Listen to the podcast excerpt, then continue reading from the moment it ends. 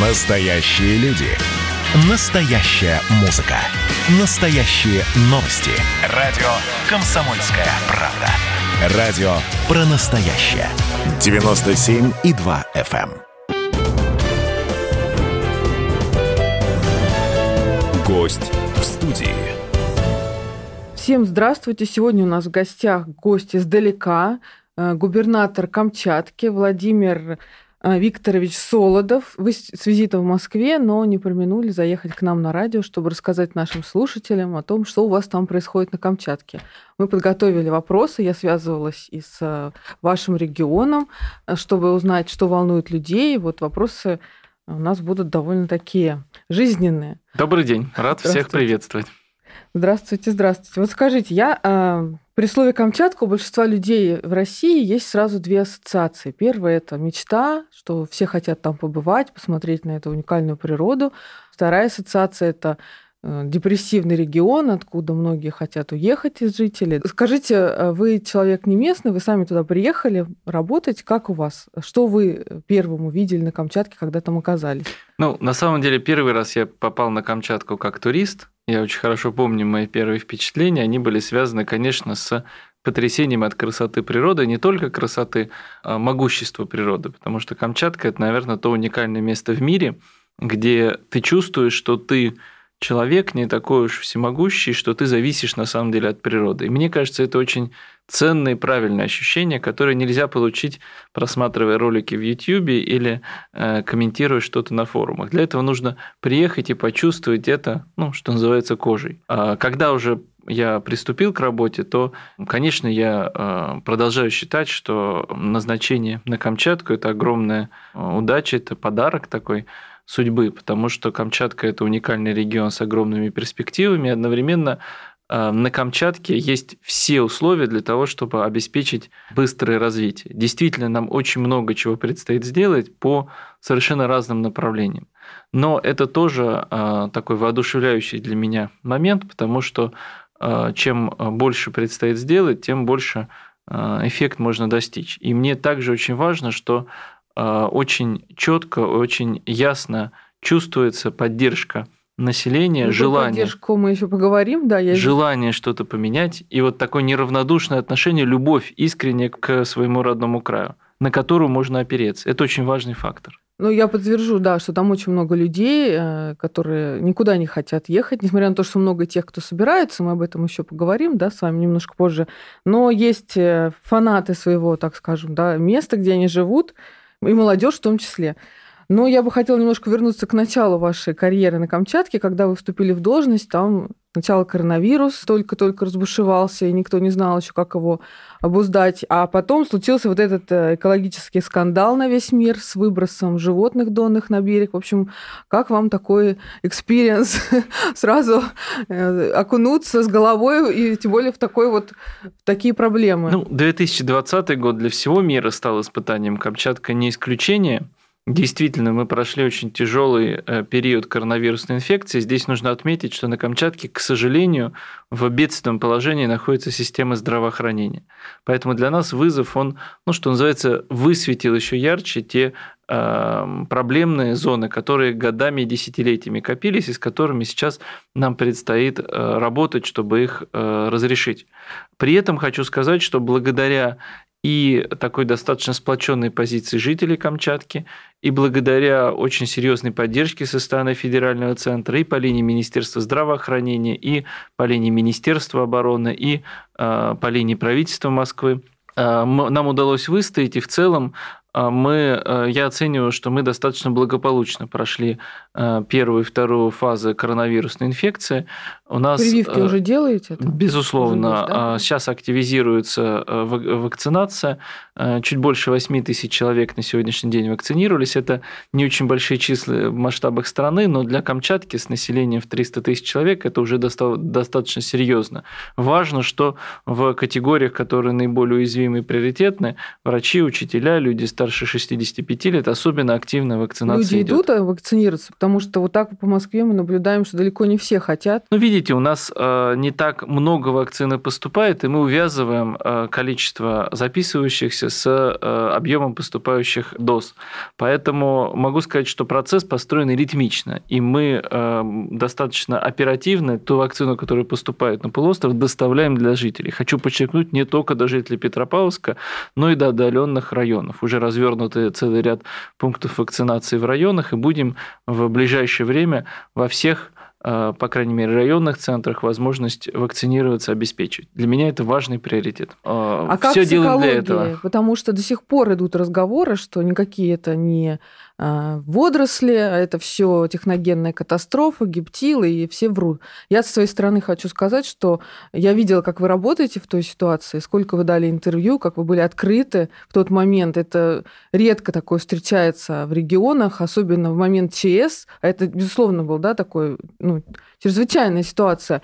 А, меня очень это порадовало, удивило, и я бы хотела, чтобы Спасибо. все губернаторы так себя вели, потому что обычно, наоборот, это глухая стена, ни к чему не пробьешься, Спасибо. никому не пробьешься. Ну, на самом деле, явление, оно действительно неординарное, и сейчас э, слово в оценке, оно, конечно, за учеными, потому что а, сложной ситуации, с которой мы столкнулись, заключалась в том, что видимого никакого загрязнения не было. Мы видели только проявление. Вы можете сказать точно, это не гептил? А, Еще раз повторюсь, э, конечное слово в оценке этой ситуации принадлежит не губернатору и не а, ответственным в регионе. Это ученые должны дать свой, свой вердикт. Они однозначно утверждают, что причина того явления, которое мы видим, связана с красными приливами, так называемыми цветениями фитопланктона. Какие аргументы они приводят? Нигде не обнаружено следов, в частности гептила, маломальски э, соответствующих тому объему урона, который нанесен. И даже вот сейчас э, независимые блогеры приходят к подтверждению, что э, версию с гептилом можно исключить. Но я бы здесь еще раз призвал всех заинтересованных прислушиваться к мнению ученых, которые многие годы и десятилетия изучают океан, а не те, кто решили заняться этой проблемой 2-3 месяца назад. Явление красных приливов изучается порядка 50 лет. Были достаточно острые явления. В этом году красные приливы массовые мы наблюдали не только у берегов Камчатки, но и у берегов США и Аляски. Владимир Викторович, ну это все прекрасно. Ученые, экспедиции, изучение, но там же на самом берегу Тихого океана э, стоит полигон – военных отходов, который до сих пор не, э, не убирается. И не знаю, какая его судьба. Я видела у вас в Инстаграме, что уже вы это обсуждали, да, и с министром.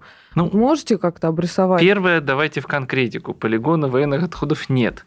Есть полигон ядохимикатов, пестицидов сельскохозяйственного назначения, который был в 1979 году сформирован на удалении примерно там 30-40 километров от океана, Козельский полигон.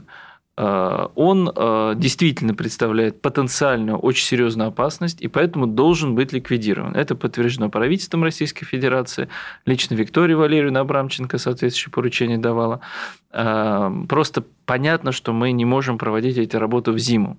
Кроме того, я уже и тогда в моменте отмечал, ситуация, конечно, абсолютно неприемлемое, что, а, соответственно, 50 лет, 45 э, лет в Земле находится а, большой объем ядовитых веществ – а сама земля не была, она даже не принадлежала никому, он не стоял ни у кого на балансе, нету, нету проекта, неизвестно сколько там каких веществ и так далее.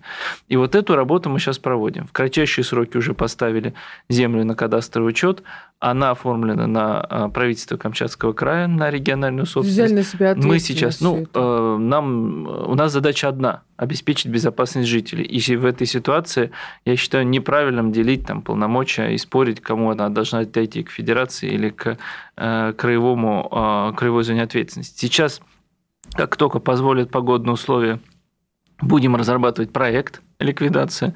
Должна будет осуществлена вскрыша самого полигона. А деньги на все это есть? Ну, это, это, я знаю, колоссальные затраты. Я просто много занималась проблемами на Байкале, там стоит мы знаменитый вот поэтапно решаем этот вопрос. Э, Все-таки э, ситуация и объем, э, так скажем, загрязняющего воздействия на ЦБК на Байкале и данного, пусть и опасного, но достаточно локального а, полигона, они разнятся. А, сейчас средства на а, проведение проектных работ выделены по линии Министерства по развитию Дальнего Востока в рамках единой субсидии механизма для того, чтобы быстрее мы могли приступить к этой работе. Как только будет проведена инвентаризация, и мы действительно поймем объем и состояние ядовитых веществ там, будет проведена и работа, и соответствующая по, по крайней мере, принципиальная позиция о необходимости включения его в реестр объектов накопленного экологического вреда и последующей ликвидации в рамках национального проекта «Экология» принята. И вот как раз с Александром Александровичем Козловым, министром по развитию Дальнего Востока, мы еще раз сверились по алгоритму действий проект делаем, после этого включаемся в нацпроект и ну, по его понятна, линии ликвидируем. Да, Главное, ликвидируем что сам полигон. Что-то началось какое-то движение, потому что много лет этот полигон никому не был нужен. Совершенно верно. Сейчас задача довести его до результата. Я, я буду очень внимательно следить за вашей экологической деятельностью. А, вы еще мне тогда, когда я была на Камчатке, рассказывали, что есть и другие накопленные. Абсолютно. У нас есть и свалки, э, полигоны твердых коммунальных отходов, которые находятся в состоянии далеком от желаемого. Есть проблемы с затопленными судами, 84 судна, 4 в этом году должно быть поднято, тоже работу ведем. Есть проблема с неочищенными стоками в Авачинскую бухту. Действительно, коммунальное хозяйство города находится в плачевном состоянии. Э, многие канализационно-очистные сооружения еще с советских времен не ремонтировались. И это большая работа, которая нам предстоит по наведению порядка. Но я могу точно сказать, что это наша первоочередная обязанность – очистить Камчатку, этот уникальный край жемчужину, как мы ее все называем, от тех, к сожалению, Э, от мусора и того загрязнения, которое, к сожалению, за десятилетия там накоплено у нас. Вы слушаете радио «Комсомольская правда». С вами в студии Дина Карпицкая, корреспондент отдела политики, и наш специальный гость – губернатор Камчатского края Владимир Солодов. Мы продолжим через несколько минут. Гость в студии. Приветствую всех. Э, сегодня в студии корреспондент отдела политики Дина Карпицкая и наш специальный гость, губернатор Камчатского края Владимир Солодов, который расскажет нам сейчас о том, что происходит в самом отдаленном регионе нашей страны. Люди жалуются вам в комментариях, да, что нету дешевой рыбы на Камчатке. Почему так? Она же там добывается, мало того, из Камчатки кормят всю Россию, еще и за границу проблема действительно есть, и мы, э, конечно, не должны ее обходить стороной. Опять начну с того, что уже сделано в 2020 году. Мы реализовали проект «Доступная рыба», в рамках которого в крупных всех сетевых эм, торговых центрах Камчатки можно купить дешевую социальную рыбу. Да, это не икра и не чевыча, но это горбуша по цене 50 рублей за килограмм во время путины, это кальмар э, примерно там на 3 дешевле, чем его себестоимость, это хороший качественный ментай, треска, и э, другие виды рыбы, которые круглый год доступны в зависимости от сезонности. Когда идет красная пудина, горбуши. Сейчас вот ментаевая а вы пудина, как-то ментай. анонсируете, что Конечно. все бегут в магазин сразу? Нет, сколько? они круглогодично работают. А. Просто есть в магазине, в супермаркете выделенный сектор, он маркирован, доступна рыба, где-то 3-5 наименований все время доступны. И это на самом деле для меня все равно приоритет сделать социальную рыбу доступной, а потом уже доступными делать Деликатес. все равно деликатесные продукты, да. Но это для нас деликатес. Я, я думала, что для Камчатки это никакой не деликатес. Второе направление связано с тем, что почему она такая дорогая? Потому что она качественная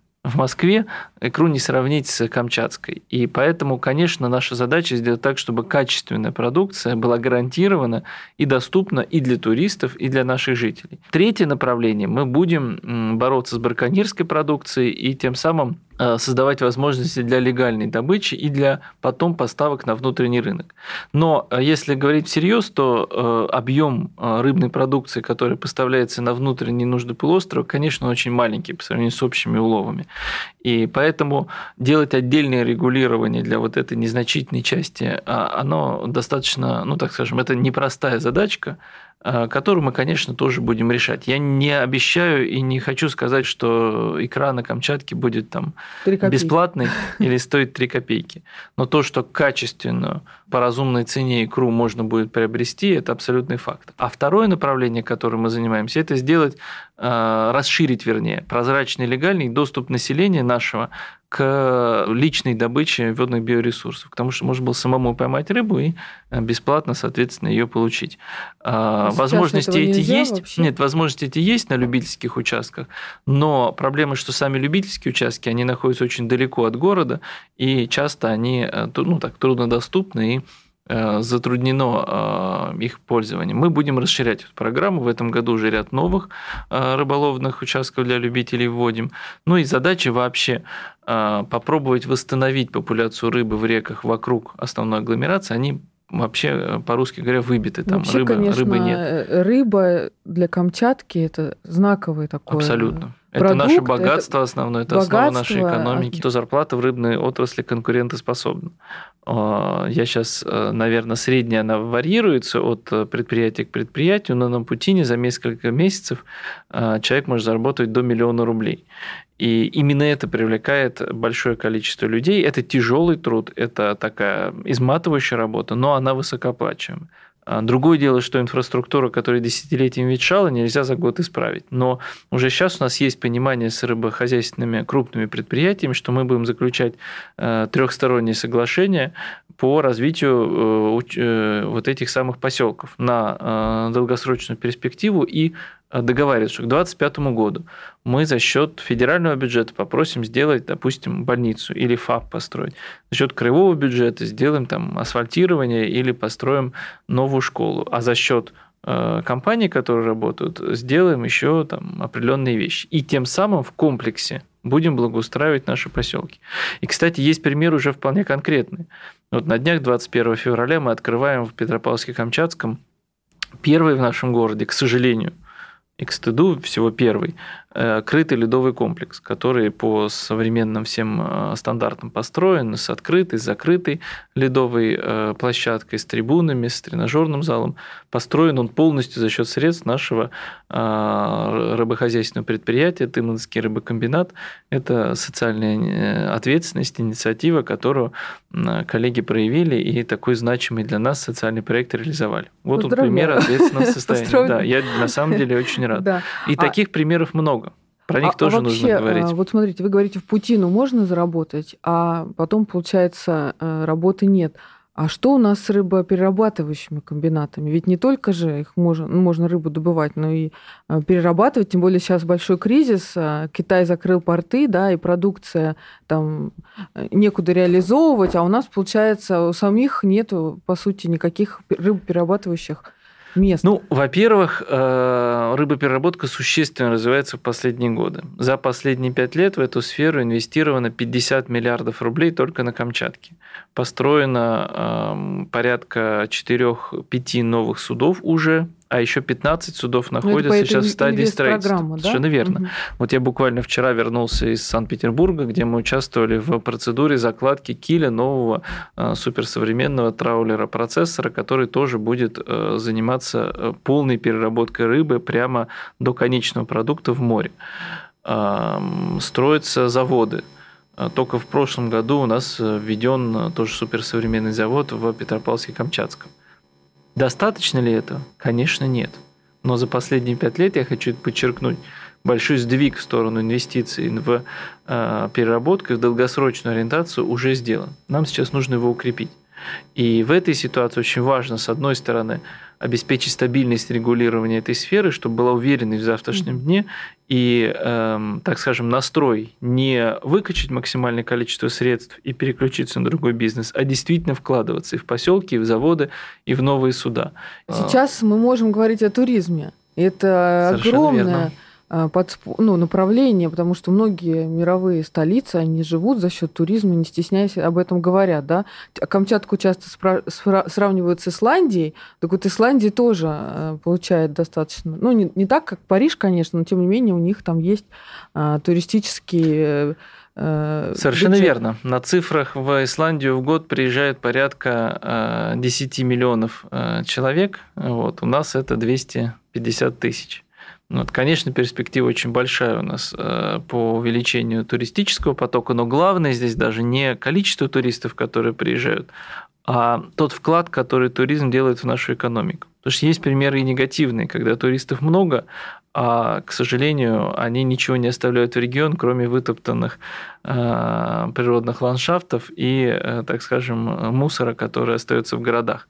Поэтому мне важно здесь, чтобы легальные и привлекательные рабочие места создавались в туризме, и именно это я ставлю в качестве главной задачи.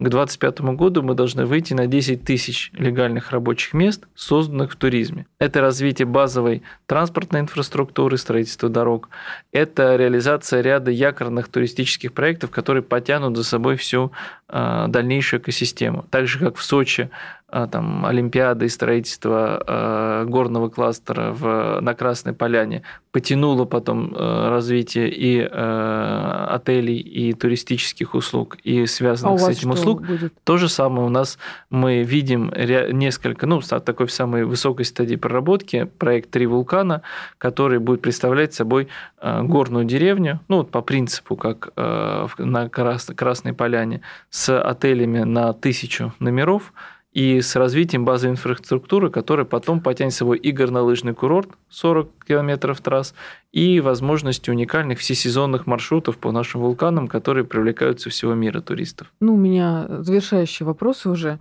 Как раз а, не э, про людей, да, вы много общаетесь, как вы сами только что сказали, на площади, и везде. А нет ли у вас ощущения, что... Ну и вообще вы на Дальнем Востоке давно работаете, да, с 2015 года вы не только Камчатку видели, но и другие регионы Дальнего Востока. Нет ли ощущения вот этого оторванности а, Дальнего Востока от Москвы? И вообще того, что Москва как бы отдельно, регионы как бы отдельно, а, вы знаете, нет, у меня такого ощущения нет. Более того, я хочу сказать, что в последние годы я ощущаю серьезное усиление внимания к регионам и, в частности, к Дальнему Востоку. Вот э, по тому стилю работы, который сейчас э, в э, новом составе правительства, в министерстве, я очень четко осознаю, что мы работаем как команда единомышленников. И я может, потому везде... что вы сами из Москвы, а вот а местные... Я бы так не сказал. Я вижу желание со стороны федеральных органов власти помочь региону. Практически нет такого, чтобы было там равнодушно или желание просто ничего не делать. Другое дело, что мы сейчас находимся все в сложной бюджетной ситуации, выделить дополнительные средства бывает затруднительно. Но еще раз повторюсь, что ощущение командности, оно очень, я его очень четко ощущаю. И это важно. И э, я думаю, что вообще э, оторванность Дальнего Востока от э, там, Москвы, от э, центральной части России во многом это такой э, миф, который культивируется, э, по крайней мере, Эм, сейчас многое делается для того, чтобы его э, нивелировать. Я к вам приеду посмотреть. 2023, вы говорите, год у вас там, да, ключевой? Приглашайте. Да. Прилетайте. Мне очень понравилась Камчатка, и от себя хочу сказать, что вот эти мифы про то, что дорогой очень туда туризм, я бы э, я бы хотела, чтобы вы тоже над этим работали и развенчивали, потому что не такой уж он и дорогой, у нас в Москве даже многие думают, что это там полмиллиона рублей надо, там 350 тысяч рублей. Если не летать на вертолетах, если просто скромно гулять около вулканов, там прекрасные недорогие гостиницы, перелет вот тоже доступный. Так что приезжайте все на Камчатку. Ждем должны, всех гости. Да, мы должны смотреть и любить свою страну. А то у нас в Париже все были, а на Камчатке единицы. Спасибо вам, что пришли, что ответили на вопросы. Спасибо. До встречи, До встречи на Камчатке.